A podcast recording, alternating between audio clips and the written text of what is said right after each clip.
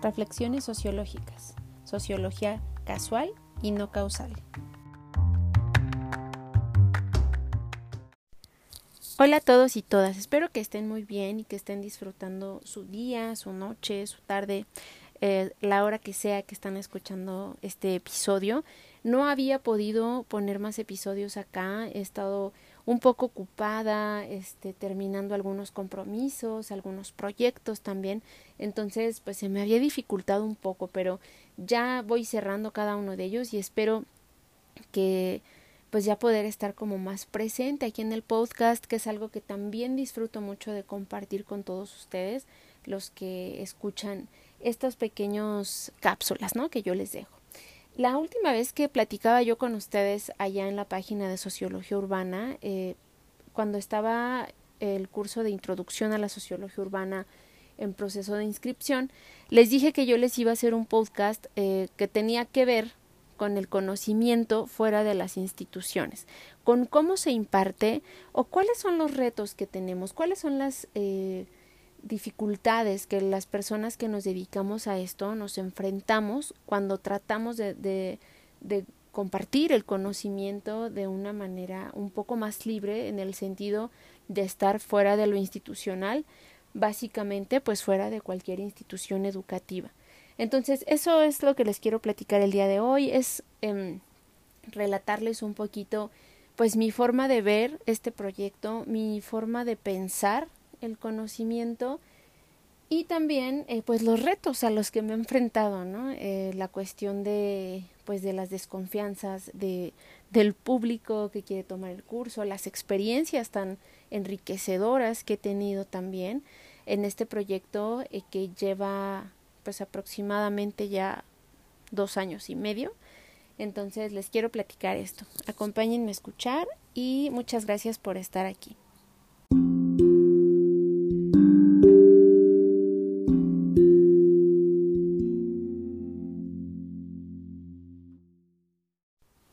Pues bueno, les empiezo a platicar un poquito de cómo inició mi proyecto.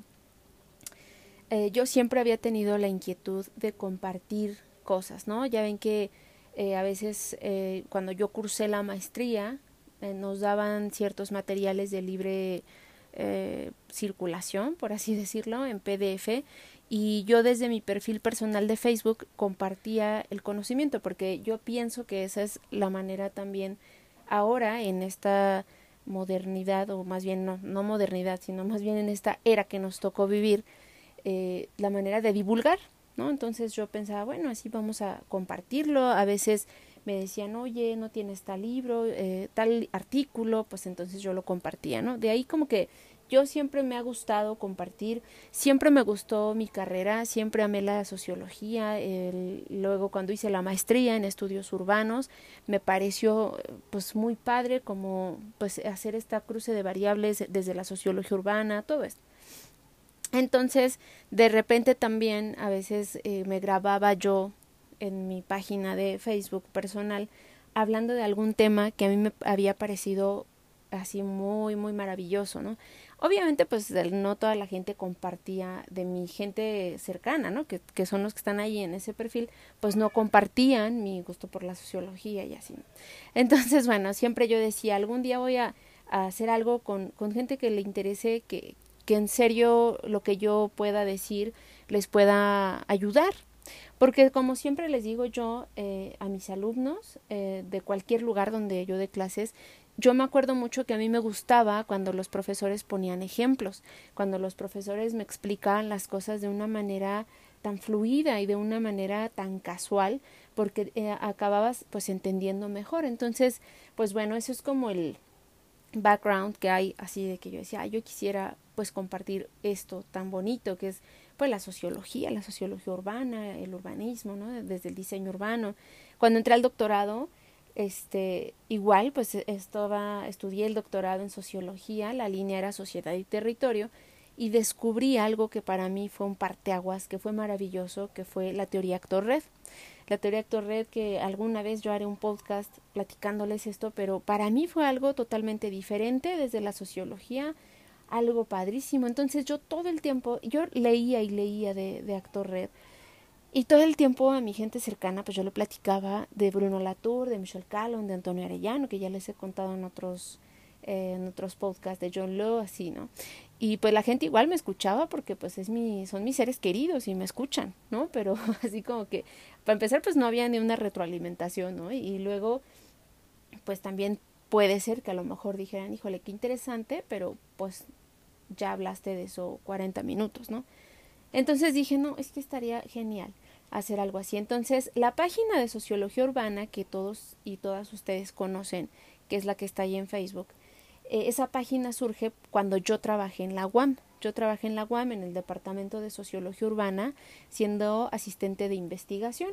Ahí en el área con los profesores, eh, con mi profesora, la doctora Cristina Sánchez Mejorada, que ha sido para mí uno de los pilares de mi formación académica, con la doctora Priscila Connolly, que también ha sido alguien bastante importante, con la doctora Genola Capro, con, con todas ellas, todos ellos, pues yo trabajé ahí mucho tiempo de asistente, eh, así aprendí muchísimo y me acuerdo que una de las cosas que me dijeron fue, oye, Monse, este, haz una página para que podamos tener, pues como público, así que, que entren los alumnos, poner anuncios y, y etcétera.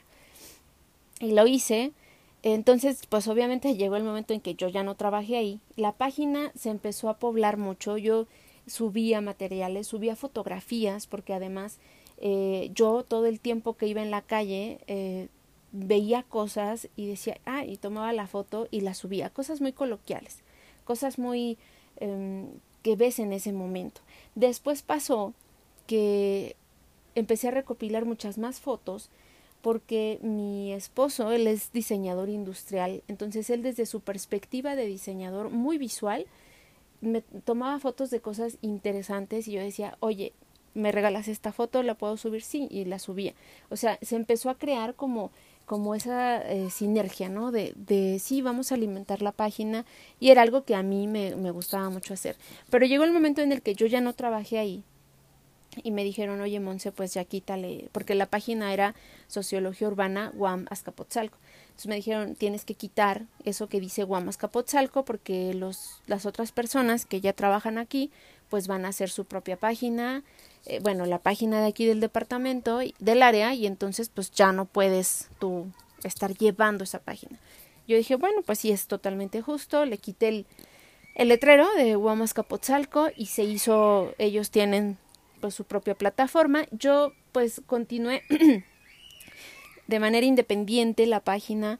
Eh, empezó a tener mucho más seguidores. Digo, no es una comunidad, ustedes han visto, no son 300 mil seguidores, por supuesto que no pero es gente interesada en el tema y que me mandaba mensajes privados diciéndome, oye, recomiéndame una bibliografía de esto, oye, eh, recomiéndame esto otro, oye. Entonces empecé a, tener muchos mensajes que me decían, oye, ¿me puedes echar la mano en revisar mi anteproyecto? Eh, oye, ¿puedes por favor ayudarme a plantear un objetivo de investigación? Oye, así, ¿no? Y entonces yo dije, pues sería interesante que pudiera yo más bien hacer un curso por medio de alguna plataforma en la que también pueda compartir de manera más sistemática este conocimiento. Y así es como nace la idea de los cursos que les platico en el siguiente segmento. Entonces, pues la idea de los cursos, estos tan bonitos que yo los he vivido de manera maravillosa, surge así. El primero de ellos que yo diseñé, porque eh, los cuatro cursos que hay ahí, eh, bueno, en este proyecto que les digo, no hay nadie más detrás de ese proyecto más que yo y pues mi esposo que a veces sale por la calle, o me acuerdo mucho que él salía en la bicicleta mucho antes, eh, así se trasladaba él de un lugar a otro y, y tomaba fotos y fotos y fotos, entonces tenemos un acervo ahí de fotos y solamente estoy yo y está él en esa parte más visual, ¿no? Que pero lo de los cursos, pues yo los diseño, los temarios, los contenidos, la selección de, de las lecturas, todo. Y en ese momento yo ya estaba trabajando como profesora y en la universidad donde trabajo todavía utilizábamos el Blackboard, ¿no? La plataforma Blackboard. Entonces dije, ah, pues eh, debe ser que haya una versión de Blackboard que yo pueda utilizar, que sea como para alguien que trabaje de manera independiente, porque pues el Blackboard de la universidad donde yo trabajaba aloja a N cantidad de alumnos, ¿no?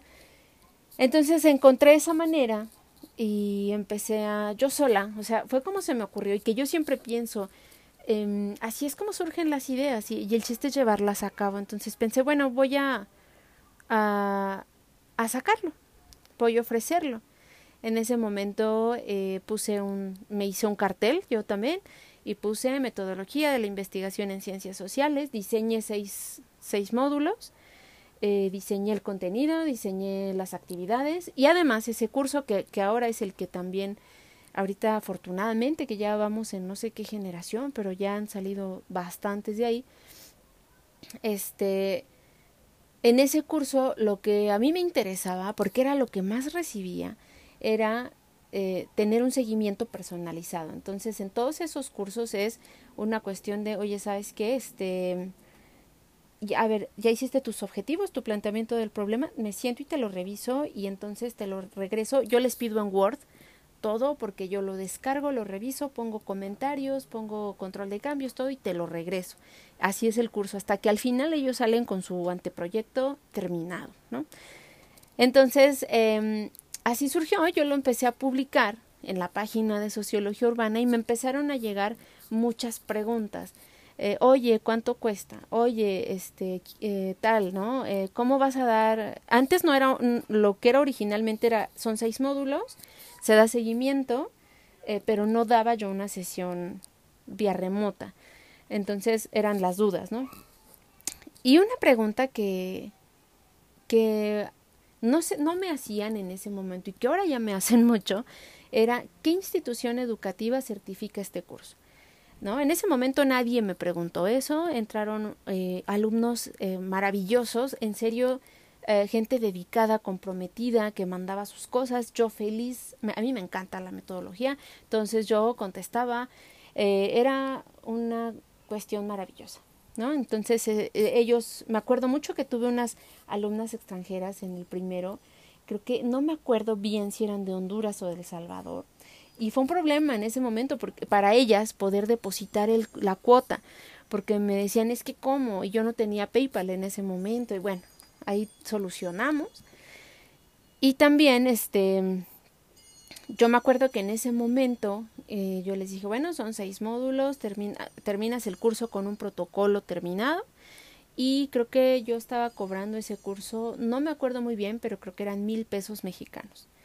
Yo me puse a ver cuánto cobraban las instituciones educativas de este tipo de cursos y era de cuatro mil pesos para arriba, ¿no? Y dije, no, pues entendiendo de que pues es la primera vez que lo hago y sí, tengo experiencia siendo profesora de metodología, pero pues bueno, vamos a ver. Entonces, bueno, salió muy bien. Eh, de hecho, un alumno egresado de ahí eh, después eh, presentó una ponencia con el proyecto que hizo en mi curso y me puso como asesora, o sea, fue muy bueno. Entonces luego en los cursos de metodología me decían mucho, oye, eh, no nos puedes dar un curso nada más de sociología cualitativa, o sea, que nada más sea la cuestión subjetiva. Y yo decía, es que, pues sí, lo voy a hacer, lo voy a hacer. Y así nace sociología cualitativa, ¿no? Y que también han sido experiencias maravillosas. Eh, después de, en sociología cualitativa me empiezan a decir, oye, es que el concepto de cultura es tan universal. Oye, es que el concepto de socialización, a ver, ¿nos puedes explicar? Y yo lo explicaba y eh, de ahí me surge la idea, oye, es un curso que se llame Conceptos Básicos en Sociología para alguien que no sepa nada de sociología o que quiera refrescar o reforzar esos conocimientos. Entonces yo diseño ahí el, temario eh, y resulta muy bien también, ¿no? Eh, eh, todos los cursos, todas las veces que han cursado, yo he sido muy feliz porque son alumnos de todas partes del mundo, ¿no? De bueno, tuve un alumno que estaba en Corea del Sur, pero era mexicano, nomás que él estaba hasta allá, que fue muy padre porque fue en un curso de sociología cualitativa, donde vemos cuestiones de interacción simbólica y vida cotidiana, y sus ejemplos eran geniales, porque él decía, aquí las cosas son tan distintas que en México, y nos ponía ejemplos, ¿no? Pero bueno. Y luego en conceptos básicos, pues ya todos los tres cursos, como la, esto se pone en la página Sociología Urbana y se comparte en grupos también de urbanismo, me decían, oye, y quién son los fundadores de la sociología urbana y oye, ahorita cómo está la sociología urbana. Entonces de ahí nace Introducción a la Sociología Urbana, ¿no? Que también es un curso que amo mucho porque eh, es muy enriquecedor con los alumnos, ¿no? Porque son arquitectos, urbanistas, sociólogos, antropólogos, es muy variado siempre, ¿no? Entonces, ahora, el último año que yo empecé a hacer esto, pues empezaron a hacer cada vez más preguntas los alumnos, lo cual es totalmente normal. Y yo en los temarios que yo les comparto está mi nombre, mm, eh, mi título de licenciada, en sociología, maestra en estudios urbanos y está el número de cédula profesional de cada uno de ellos, ¿no? Eh, yo ya terminé el doctorado, eh, está todavía mi cédula yo no la tengo, por eso yo no pongo ese dato. Pero las otras están ahí. Si ustedes entran de cualquier parte del mundo en Internet a la página de México, del gobierno, de cédulas profesionales, ustedes buscan ese número y yo ahí salgo. Pero la gente pues me, seguía, me empieza a preguntar, oye, ¿qué institución educativa este, es la que avala ese curso?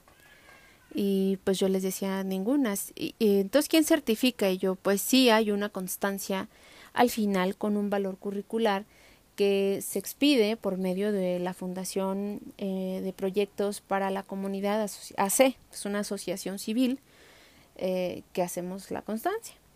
Eh, pero es muy constante. ¿Cuál es la institución educativa? Entonces, cuando yo les digo a muchos, digo, afortunadamente no es la mayoría, pero vamos a suponer que el 30% de la gente que yo le digo es, es esta asociación civil, es esta fundación, dicen, ah, no, es que no es una institución educativa. Y entonces, ¿qué pasa? Pues ya toman el curso, lo cual pues obviamente, eh, digo, están en todo su derecho, porque pues tampoco es obligado, pero eh, me llama mucho la atención cuán importante es la certificación en la sociedad. Ya lo decía Weber hace pues, muchos años, que eso era lo importante de, estudiar casi casi, ¿no? La certificación, que tú tengas ese estatus en sociedad. Eh, y me parece que eso sigue pasando mucho. Entonces, ¿cuál, eh, vamos a entrar ahora a ver cuáles son esos retos a los que te enfrentas cuando haces este tipo de labor y esto se los platico en el siguiente segmento.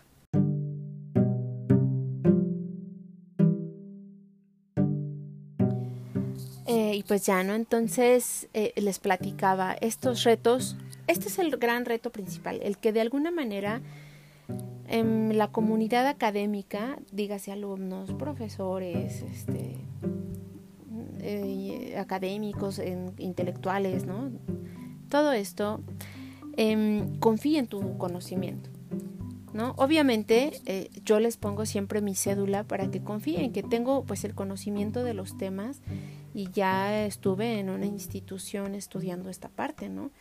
Eh, yo tengo también ya experiencia docente en, otros, en otras universidades, ¿no?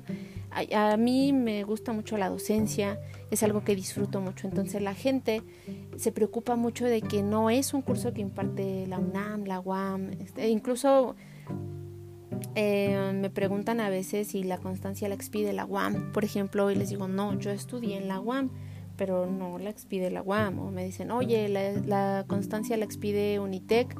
Digo, no, yo trabajo en Unitec, pero no expide ahí la constancia. Entonces, eso, eso representa que yo creo que si algunos o algunas de ustedes hacen este tipo de trabajo independiente, que la verdad es que también es la vía ahora, siento yo, eh, porque también es muy difícil entrar en las instituciones públicas, al menos, a trabajar como docente. ¿No? Es difícil.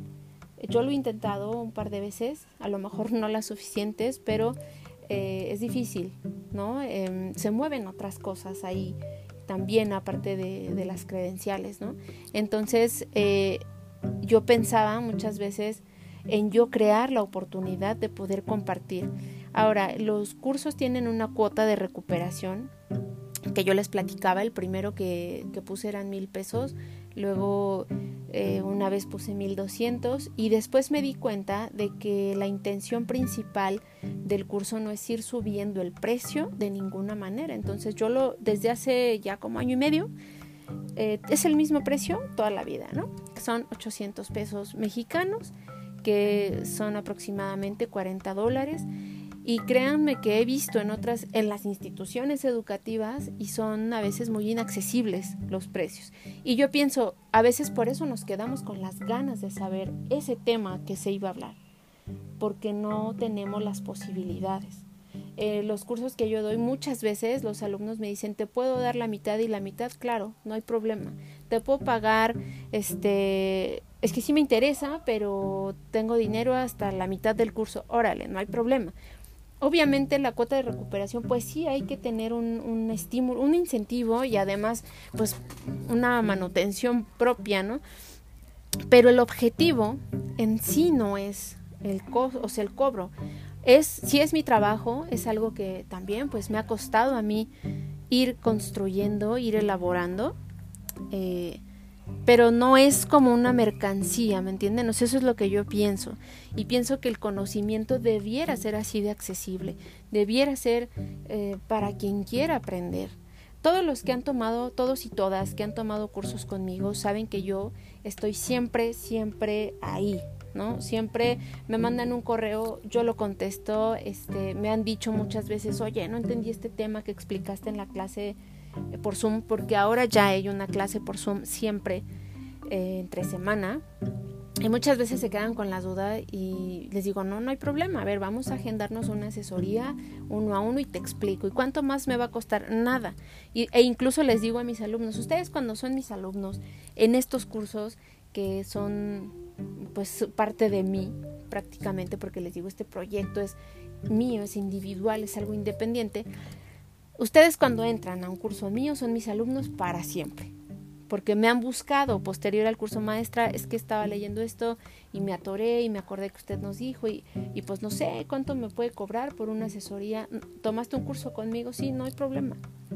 Porque hay veces que solo se me acercan para pedirme una asesoría. ¿no? Entonces yo pues doy la asesoría y ya, ¿no? Pero cuando han sido mis alumnos que ya han tomado un curso, por mí está súper bien. Solo es cuestión del tiempo, ¿no? Nos ponemos de acuerdo.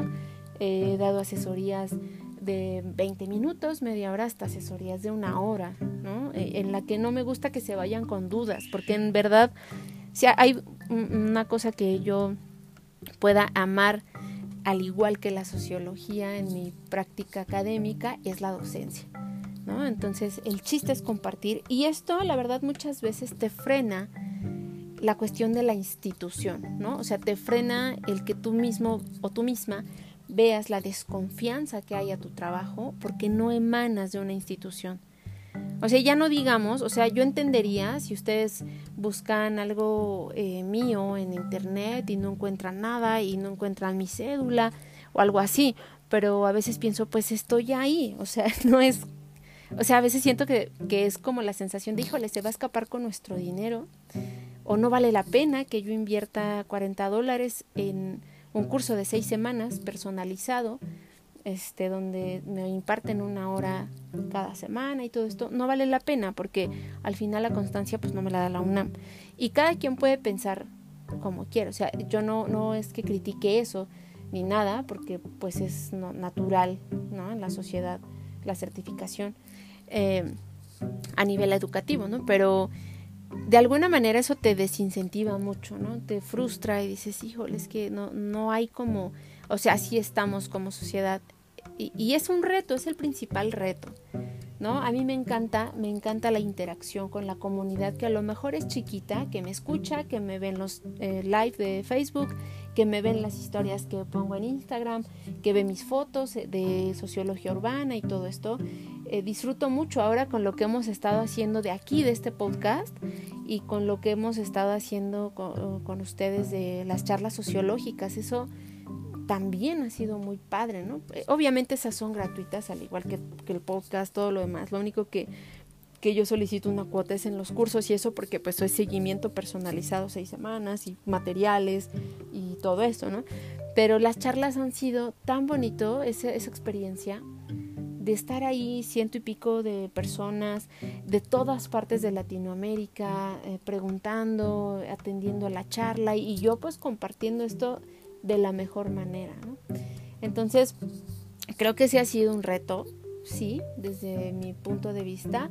Eh, yo espero que ahora que tenemos tanto trabajo en línea y que tenemos esta posibilidad de tener esta, esta comunicación diferente a lo que hemos estado haciendo, pues puede haber una, una cuestión mucho más libre, ¿no? Una cuestión en donde estemos, em, que la gente tenga más confianza por el conocimiento independiente, ¿no? Puede ser. Digo, a mí me ha gustado mucho este proyecto, me encanta la sociología urbana, la sociología, ¿no? O sea, entonces, pues yo les quería platicar este pequeño episodio que, que a lo mejor ya está un poco largo, pero les quería platicar esta que es mi experiencia eh, desde esta parte, ¿no? Desde esta parte que, claro, eh, es una parte de mi vida, porque lo demás pues es la docencia que yo imparto ya en otras eh, escuelas, en otras universidades, la parte donde me gusta hacer investigación, la parte donde hago otras cosas, pero esta parte es algo para mí muy valioso eh, y que si bien no, no es una comunidad, como les decía, tan amplia, es una comunidad hermosa, maravillosa para mí porque es muy dedicada, muy interesada en los temas, eh, muy que me pregunta cosas. Entonces a mí me encanta esto, que es justo lo, pues el fin de la ciencia, ¿no? La generación del, del conocimiento, del hablar la ciencia, del hablar el, la sociología. Entonces, pues no sé, siento que a veces eh, que de, que de eso se trataba como este podcast, de platicarles los retos a los que me enfrento en, en este quehacer, en este específico, ¿no? Que es como pues compartir en, en vías digitales y todo, ¿no? Y ahora pienso eh, en las experiencias tan positivas que esto deja eh, a mí, a mi vida académica, que ha podido ser compartir con gente tan interesante, que a mí me lleguen mensajes diciéndome, oye, en el curso de metodología hice mi protocolo y me quedé en la maestría. Para mí eso es ya, o sea, es todo, porque sirvió lo que yo pude transmitirte. Eh, entonces, pues eso es lo que yo les quería contar. Eh, no es una, un podcast en donde esté haciendo la queja, ¿no? Así de, no, porque pues yo estoy muy contenta con este trabajo que hago estoy muy contenta con compartir, pero eh, solo es una cuestión que a veces frustra a, la gente que hacemos este contenido.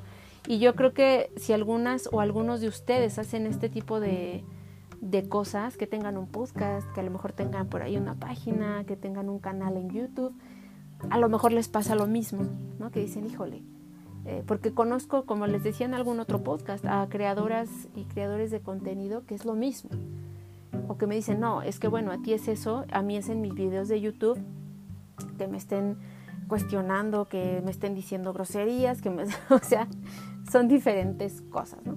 Entonces, eh, pues es lo que yo les quería platicar. Espero que estén muy bien y les agradezco mucho. Eh, si están escuchando hasta acá, pues les agradezco mucho. Y pues los sigo y las sigo invitando a que vayan a la página de Instagram, arroba sociología urbana y a la página de Facebook Sociología Urbana em, diagonal ME, que es Montserrat Spin. Y ahí pues pueden estar en contacto. Las charlas sociológicas ya se están, estoy tratando de programarlas cada 15 días con temas diferentes. Eh, se hace un live ahí en el Facebook, pero también se deja un link de Zoom porque luego comparto pues diapositivas e imágenes y eso ahí en la pantalla. Entonces, pues bueno, yo siempre ya saben que les estoy avisando todo por medio de las redes sociales. Y muchas gracias, muchas gracias por escuchar hasta aquí, por escuchar mi, pues mi experiencia, ¿no? Que es un pedacito de cómo inicié este proyecto y cualquier cosa que quieran dejarme, comentarme, platicarme, pues pueden hacerlo por la página de Facebook. Les mando muchos saludos, que estén muy bien y nos vemos hasta el próximo podcast.